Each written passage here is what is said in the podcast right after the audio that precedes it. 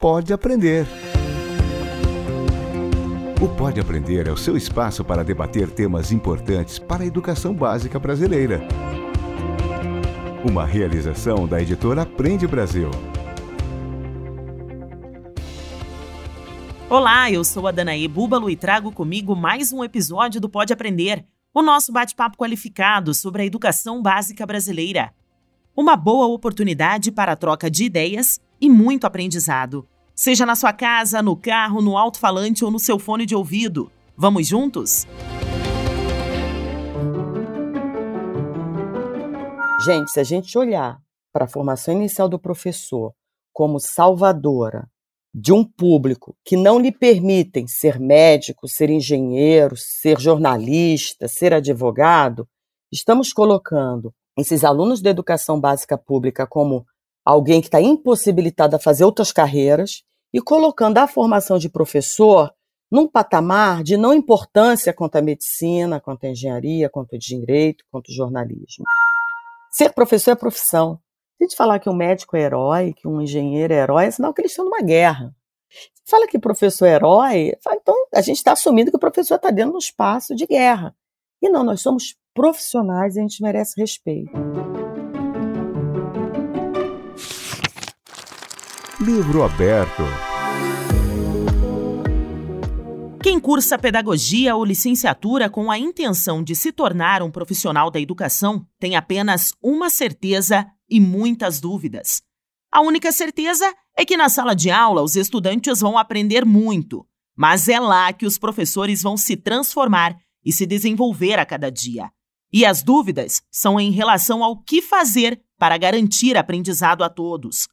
A carreira de professor é tida como uma das mais importantes em uma sociedade, já que cabe a ela formar os demais profissionais de todas as áreas de conhecimento. De acordo com o Censo Escolar 2020, existem mais de 2,2 milhões de professores atuando na educação básica no Brasil. E todos eles querem descobrir qual a melhor forma de ensinar, ser reconhecido como um bom profissional e fazer a diferença na vida dos estudantes. Mas será que existe um caminho a percorrer que garanta o perfil do bom professor? O que este profissional precisa ter para garantir um bom ensino? Qual é a rede de apoio necessária para desenvolver o educador? O episódio 42 do Pode Aprender discute quais são as características de um bom profissional em sala de aula e quais políticas são capazes de formá-lo. Pega a caneta. Quem nos ajuda a encontrar os caminhos de um bom profissional da educação é a carioca Rose Schettini, fundadora da Faculdade Educadora FEDUC, instituição de ensino superior em São Paulo que oferta a bolsa integral de estudos de pedagogia para estudantes egressos da escola pública. A Rose também é diretora do grupo Mulheres do Brasil, onde atua como líder do comitê de educação do grupo. Rose é psicóloga, doutora em linguística aplicada e tem uma vida dedicada a pesquisas com foco na formação de professores. Então, Rose, seja muito bem-vinda ao Pode Aprender e obrigada por aceitar o nosso convite. Eu que agradeço. Bom dia. Bom, Rose, a sua trajetória de vida é que fez com que você se dedicasse à educação, não é mesmo? Então eu gostaria que você contasse para a gente, rapidamente, o que levou você a trabalhar pelas melhorias na formação inicial dos professores. Bom, é, essa pergunta me inspira muito a falar aqui muito tempo, mas eu sei que a gente tem um, um, período muito curto de falar de um assunto muito complexo. É pura verdade, é, eu sou uma militante da educação básica pública pelo ponto de vista pessoal, da história de vida, e pelo ponto de vista profissional. É, eu venho uma, do subúrbio do Rio de Janeiro, eu estudei em escola pública um período muito curto da minha vida, foi quando eu consegui uma bolsa de estudo numa escola de elite do Rio de Janeiro, e eu entrei nessa escola, foi o primeiro passo que eu tive na minha vida de furar nuvens. Né? Então, fui bolsista 100%, Estudei durante desde o primeiro ano, né, do ensino fundamental, na época era ensino primário, até o ensino médio, foi quando eu tive a oportunidade de passar para uma federal no Rio de Janeiro. Então já começa aqui minha fala falando que eu estudei de graça a vida inteira, então sou filha da cota. É, então sou uma muito, muito batalhadora da cota, para a gente diminuir a desigualdade desse país. Então, estudei psicologia na Federal do Rio de Janeiro, por conta de ter estudado também numa escola de elite, com condições, né, com professores muito bem pagos, qualificados, e eu consegui com isso me formar de maneira gratuita na Federal. Foi quando eu comecei a trabalhar com a população de baixa renda no Rio de Janeiro, atendendo essas populações. E fui fazendo pesquisa, como você falou, eu sou muito pesquisadora, eu comecei a pesquisar qual era a expectativa dos pais é, relacionado aos filhos e via muito a questão do estudo. Foi aquilo que me fez olhar para a educação. Antes eu tinha um olhar muito mais para a psicologia clínica. E eu fui pesquisar, fiz meu mestrado em psicologia escolar para entender o que, que essa expectativa dos pais não estavam sendo atendida. E aí eu fui, como pesquisadora, cheguei ao nível de pesquisa de doutorado em formação inicial de professores. Eu gosto de enfatizar que eu cheguei aonde eu cheguei hoje porque eu fui é, sendo muito bem formada e me deram oportunidade de estudar de maneira gratuita.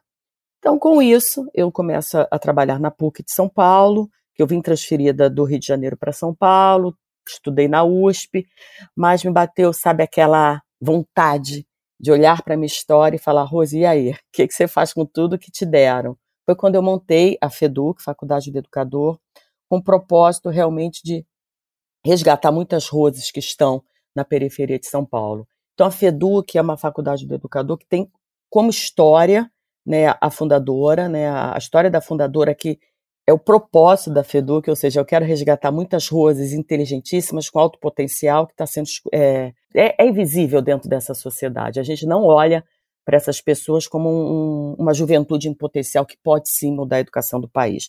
Então a FEDUC vem com esse propósito. E por que pedagogia? Porque não psicologia sem pedagogia? Porque eu comecei a olhar que a gente precisa fortalecer a educação básica pública pela formação de professores. Então a FEDUC tem uma, uma proposta de formação de professor, que depois eu gostaria de, de explicar por quê, quais foram os desafios e as possibilidades dessa formação. Mas se você quiser continuar com a sua pergunta, que senão a gente pode ficar muito longa a minha resposta. Não, tranquilo. Eu vou aproveitar essa sua fala de inspiração até mesmo, né, aos nossos ouvintes, de um tempo tão longo dedicado, né, aos estudos, que te fez uma formação tão completa. E, e para ser professor, é realmente necessário ter essa vida dedicada aos estudos 100%. Qual que é a importância dessa formação continuada a esse professor, Rose? Olha, a formação continuada é extremamente importante para qualquer carreira. Mas a FEDUC está com um olhar na formação inicial desse professor. E olha, olha que relação bem perversa, não é? A formação inicial do professor no Brasil não é valorizada. É uma formação inicial que colocaram um lugar do romantismo. Então a gente vê muitas, e em sua maioria, alunas e alunos provenientes da educação básica pública sendo professor.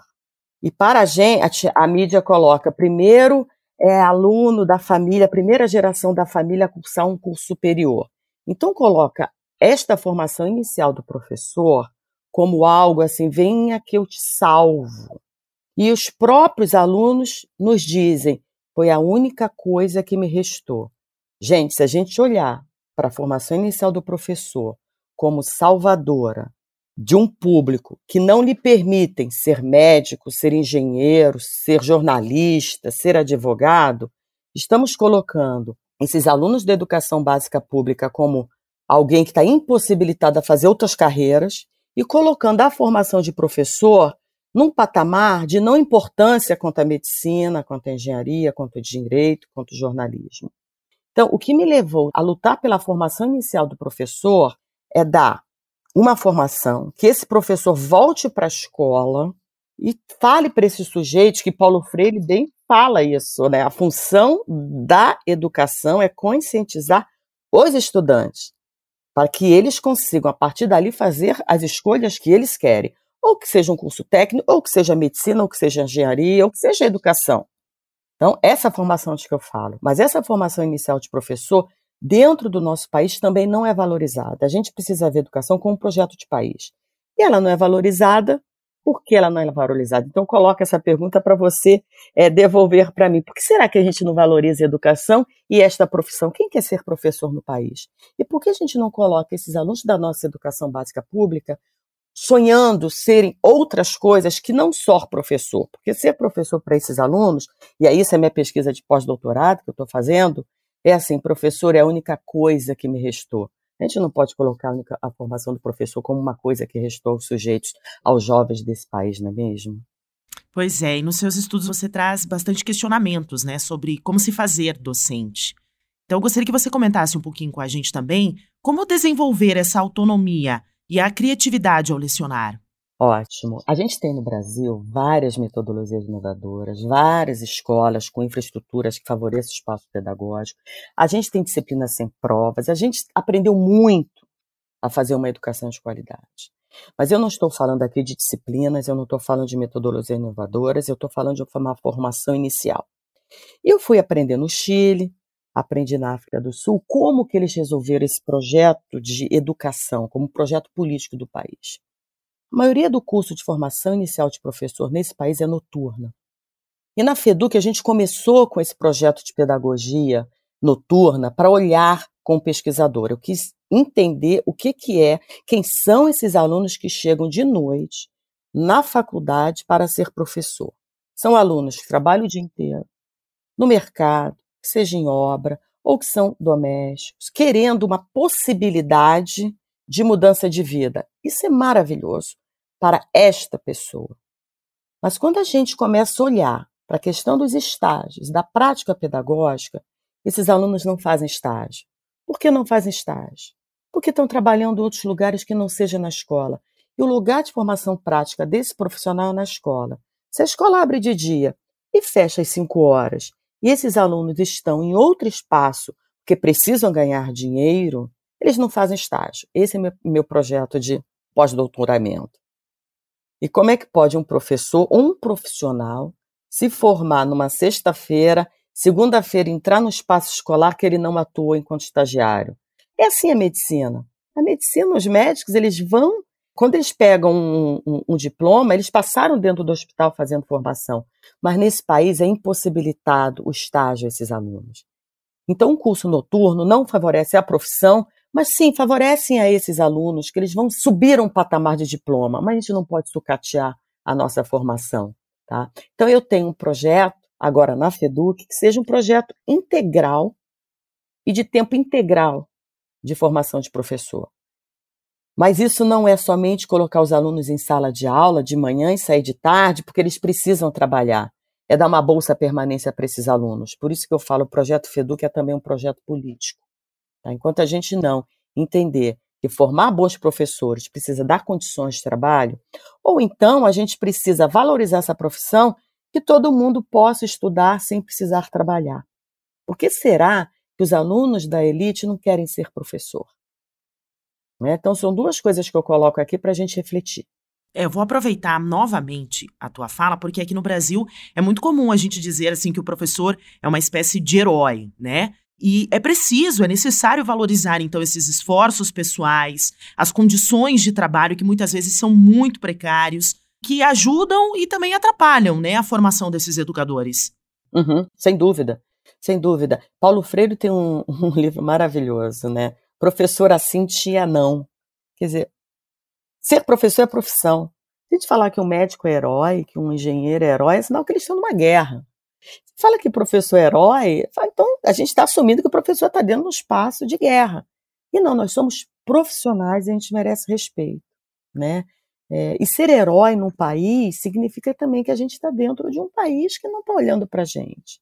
Se a gente olhar essa profissão com respeito e se a gente, enquanto sociedade, lutar por uma formação de qualidade, não sucateando as formações, não estou aqui querendo falar que todos os cursos noturnos de pedagogia são ruins e não formam profissionais. A gente precisa olhar quais são os alunos que nós temos dentro das nossas instituições formadoras e como que a gente possibilita os estágios.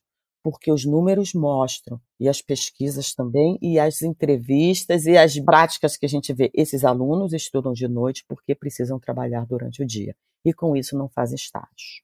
Agora, na sua visão, Rose, o que faz ser um bom professor, um bom profissional da educação? Faz ser um bom profissional da educação? Essa pergunta é bem capciosa, porque se você me perguntar o que faz ser um bom médico, um bom engenheiro, é ele assumir entregar aquilo que é o objetivo da sua profissão. O objetivo da educação é conscientizar os estudantes. Então, uma formação inicial do professor, se eu estou conscientizando aquele futuro professor a conscientizar os seus alunos, e aí a formação inicial de professor de pedagogia da primeira infância é a mais importante que tem, porque é ali que você estabelece é, a relação com brincar, as regras, é como aquela criança nos seus primeiros anos de vida está se constituindo como sujeito, é ali que a capacidade cerebral dele é formada, as sinapses estão formadas, esse é um bom profissional. É, não posso falar que é uma matéria bem dada, não posso falar que é, ah, a gente também tem que trabalhar as metodologias inovadoras, é tudo junto, mas que a gente atenda é, o objetivo maior da educação, que é formar sujeitos críticos reflexivos. Isso a gente consegue também na educação infantil, que é a parte mais importante da formação de um sujeito. Tá? É como se fosse, a gente coloca também os professores numa categoria assim, é, vamos brincar aqui, um médico, vamos falar do engenheiro, né? Que o médico também trabalha, é uma questão, a relação mais humana. A gente vê uma ponte que cai aqui em São Paulo. Ninguém fala os engenheiros fazem pontes horrorosas, fazem mais pontes. Quando acontece uma prática profissional de um professor ser ruim, todo mundo coloca isso dentro de um saco como sendo a categoria professor. Então, ser um bom profissional, seja lá qual for a sua profissão, é atingir o objetivo maior. E na educação é formar sujeitos críticos reflexivos, conscientizar estudantes a serem alguém, é, a serem sujeitos atuantes argumentativos nesse país. E a gente consegue fazer isso também com a educação infantil. Para a gente encerrar então o nosso bate-papo, conta um pouquinho mais para nós do trabalho da FEDUC, qual que é a tua intenção com a faculdade, seus projetos. Olha, o projeto agora, ele agora que ele está sólido, né, e a gente mostrou que a pedagogia noturna não está favorecendo a formação inicial de professor de qualidade que a gente tanto quer copiar nos outros países, a gente agora está com uma formação integral os alunos vão entrar de manhã, vão ficar o dia inteiro conosco, porque vai fazer uma formação de nivelamento do que não está, é, do gap que tem da escola pública. Então, os, os alunos chegam com uma defasagem de língua portuguesa, matemática e ciências. Então, a gente tem esse pilar na parte da manhã, que, é, que a gente chama de nivelamento, mas eu vou dar de possibilidade de aprofundamento dessas matérias. A gente também tem a formação humana, trabalhar com habilidades socioemocionais, com a questão do eu no mundo, arte, teatro, cultura. E a parte da tarde é realmente atender o que as diretrizes curriculares do curso exigem, que é tudo aquilo que a gente não dá conta em 2.300 horas. Então, a gente vai fazer esse curso integral com uma bolsa permanência. Esse aluno precisa permanecer na escola, ele precisa ganhar para estudar, porque eu tenho certeza que se a gente forma cada 50 semestres 50 professores com todas essas é, competências e habilidades, ele vai transformar a escola pública. Então, ele tem uma bolsa permanência, além da bolsa de estudo que a FEDUC sempre ofertou para eles. Múltipla escolha.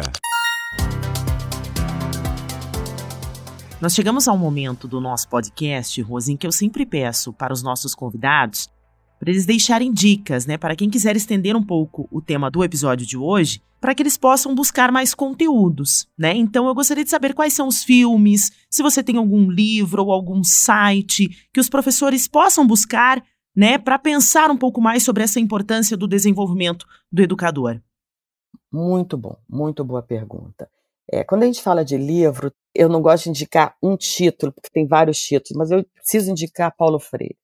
Né? Paulo Freire, ele realmente ele fala do papel da educação, fala do papel da escola. É, tudo começou com ele, foi um dos pesquisadores mais é, que influenciou a chamada pedagogia crítica, que fala desse objetivo da educação. É odiado e amado por muitos. Foi preso na ditadura, mas ele tem lá a pedagogia do oprimido, pedagogia da autonomia, pedagogia da esperança, pedagogia libertadora e educação como prática de liberdade. Quem lê Paulo Freire vai entender dessa educação. E aí, quando a gente vai para as questões dos filmes, eu gosto muito Por Trás do Muro da Escola. Gosto bastante de Nunca Me Sonharam. É, se a gente olhar isso, né, enquanto profissionais que queiram mudar a educação, são dois passos muito importantes, esses dois filmes e, lógico, o nosso teórico e amado Paulo Freire. E, lógico, entrar no site da FEDUC e ver lá o que, que a gente tem de bom para oferecer. Diversão para casa. Rose, o Pode Aprender agradece muito a sua participação no episódio de hoje. Eu acredito que a gente poderia ficar um bom tempo aqui ainda nesse bate-papo, mas eu gostaria de saber quais são os seus contatos, para que você possa deixar aqui para os ouvintes, quem queira conhecer um pouco mais do seu trabalho, queira conhecer um pouco mais da Feduc, as suas redes sociais, o seu e-mail, uma forma de contato que vocês possam interagir e fazer essa troca de ideias. Ah, muito obrigada. É, no Instagram, a gente é oficial, arroba Feduc. É, eu tô no Instagram como Rose Schettini.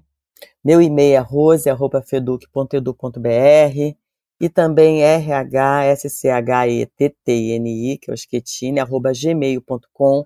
Para quem quiser também entrar no Comitê de Educação do Grupo Mulheres do Brasil, vai ser bem interessante que a gente também está trabalhando com mudanças de políticas, novas políticas públicas para a educação. Rose, muito obrigada. Eu que agradeço. Tenha um bom dia.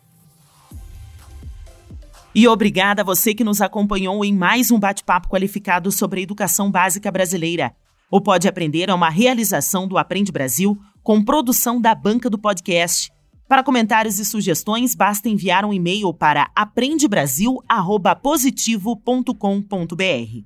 Acompanhe os próximos episódios do Pode Aprender na sua plataforma de podcast preferida, nas redes sociais e no site Aprende Brasil. Até mais!